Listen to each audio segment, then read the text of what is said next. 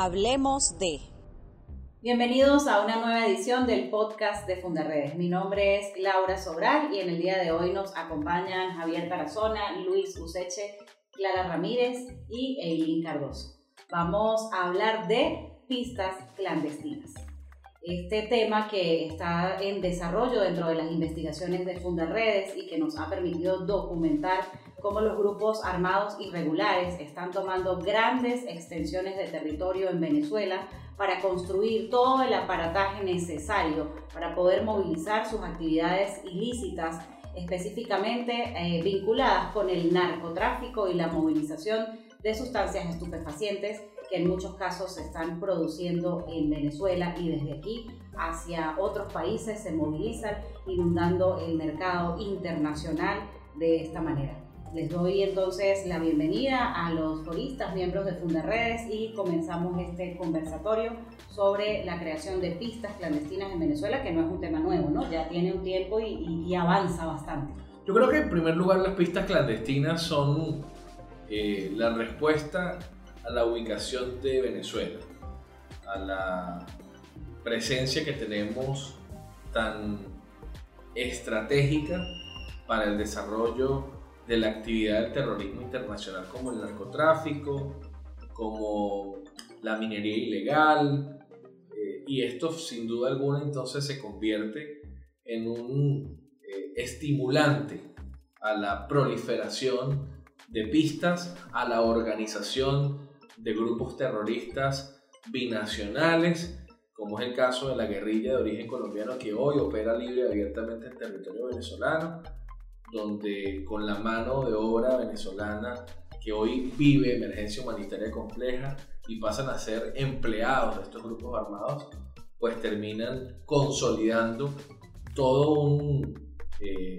protocolo de pistas que se configuran con los carteles más importantes del continente y del mundo para eh, ampliar el espectro de la actividad económica paralela o la actividad económica irregular. Yo creo que destacar en este tema tan clave que el propio Estado, desde las Fuerzas Armadas Nacionales, asume de manera constante y permanente el reconocimiento cuando dicen que incautaron una pista clandestina, que dinamitaron una pista clandestina, que pues lo que corrobora las denuncias que de Fundaredes hemos señalado. Esta actividad ha proliferado. Inicialmente conocíamos cómo eran utilizados aeropuertos locales o regionales para la actividad.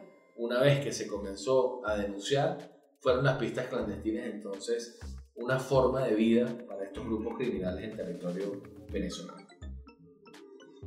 También yo creo que eh, ha jugado un papel importante en esto la situación de pandemia que ha limitado el funcionamiento de los aeropuertos formales, no solo en Venezuela, sino a nivel mundial. Y esto ha forzado un poco a buscar a, estos grupos, a estas organizaciones eh, ilegales, a buscar alternativas para movilizar sus productos.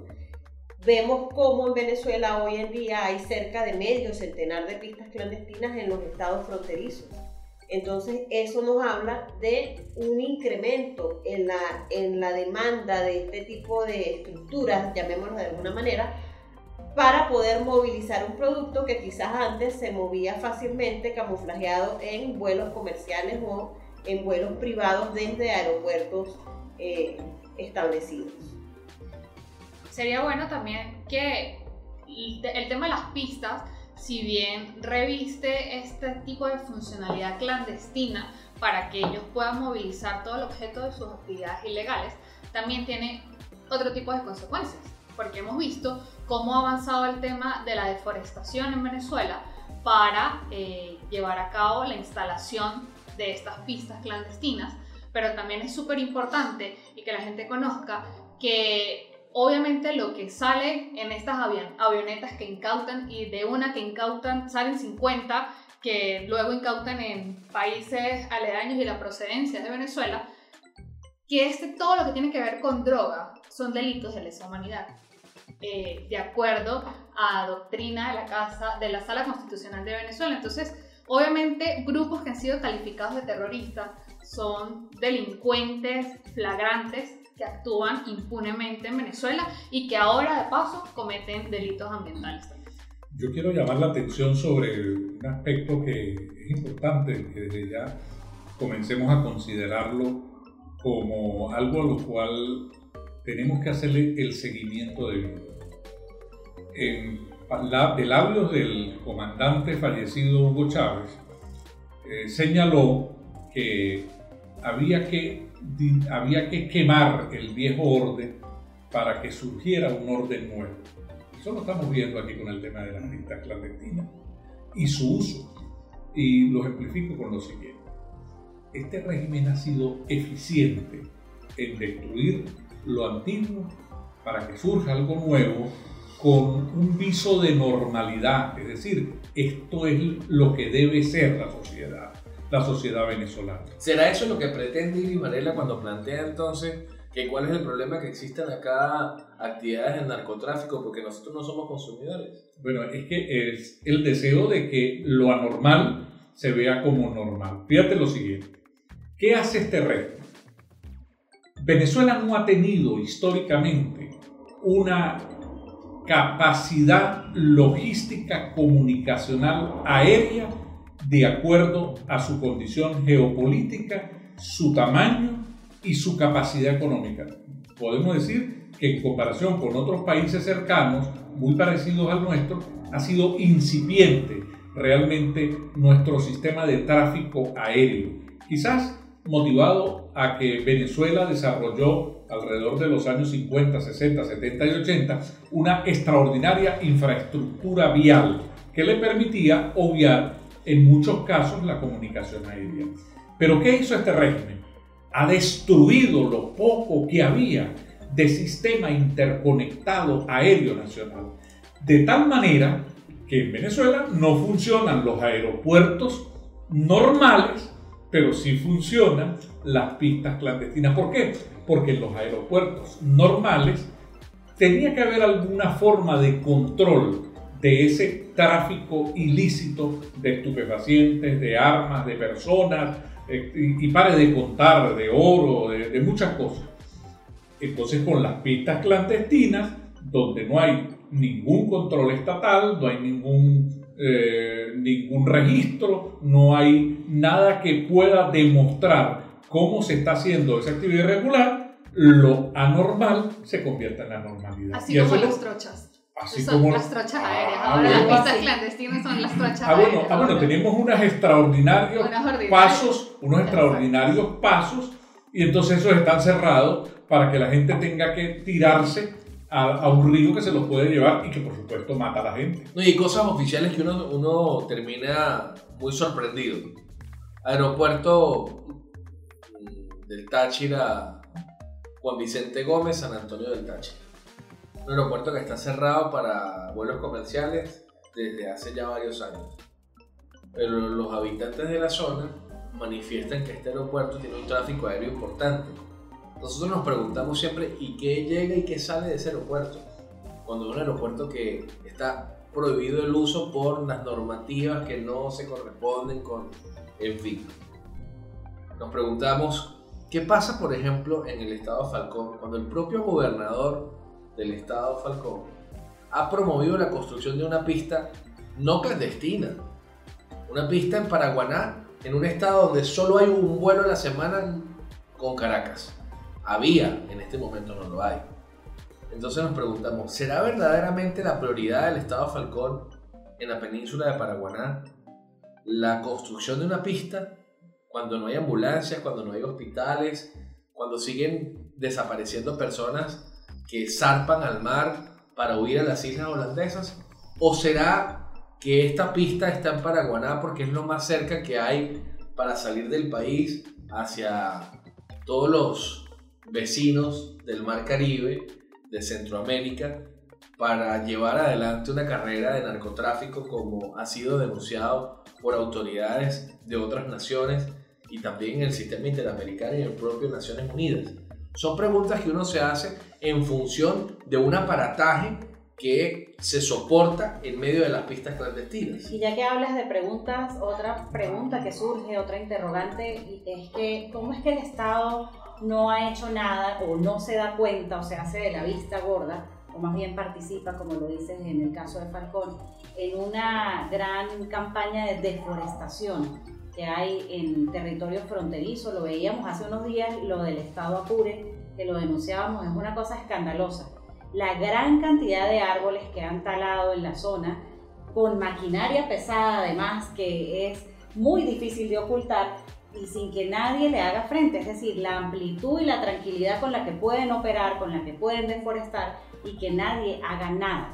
Entonces, cada vez el tema es más visible y es más imposible que el Estado pueda decir, no, es que no me entero o es que yo no participo cuando las pruebas son tan evidentes, este tema ambiental que está ocurriendo también con la construcción de las pistas clandestinas. En el siglo pasado, eh, Venezuela desarrolló una política de preservación y conservación del ambiente a tal punto que declaró algunos parques nacionales y algunas reservas, como por ejemplo la reserva de Ticoporo, que son reservas ambientales de agua dulce, de madera, y estas reservas hoy están controladas por grupos armados irregulares. Incluso han surgido unos grupos, yo los llamaría grupos nacionales, algunos frentes guerrilleros eh, locales, como el caso del Frente Ticopor. Ellos dicen ser un brazo del Ejército de Liberación Nacional y controlan esta reserva forestal. Como han encargado de vender a través del contrabando cualquier cantidad de toneladas de madera que ha salido exportada de un estado que no es fronterizo, que es Barinas, pero que finalmente eh, financia las operaciones de un grupo terrorista en esta región estratégica. O sea, es múltiple propósito el, trabajo de las pistas, porque consiguen financiamiento claro, de la madera que cortan. Cortan la madera, financian la actividad, pero además aperturan un espacio, un boquete en la tierra para que lleguen y salgan eh, avionetas de forma constante.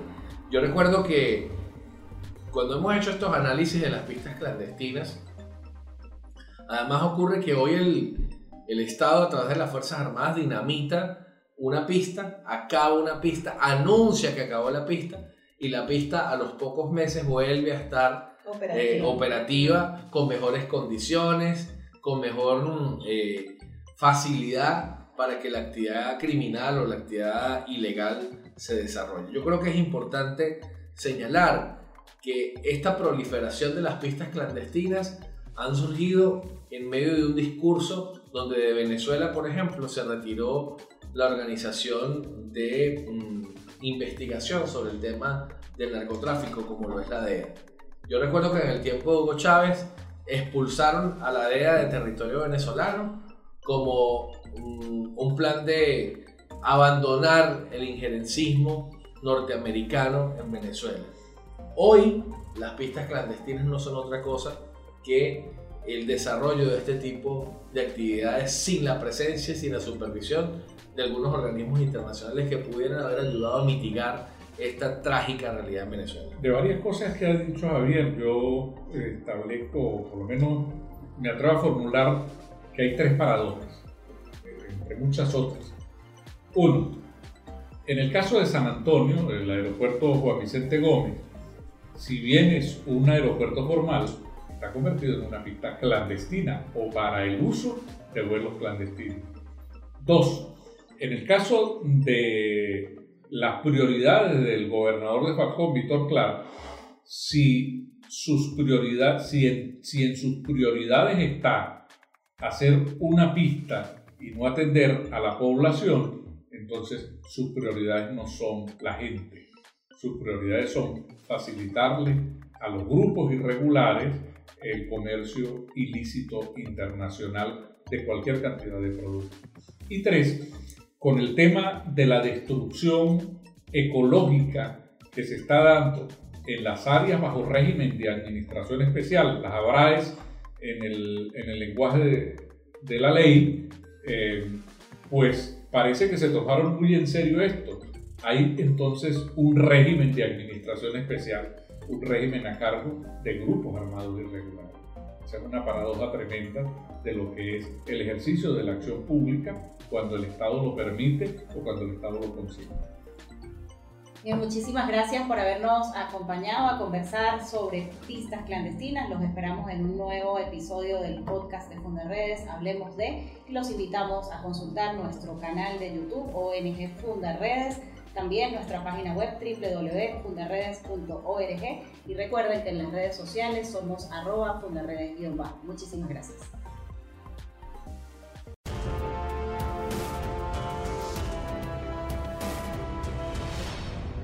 Hablemos de...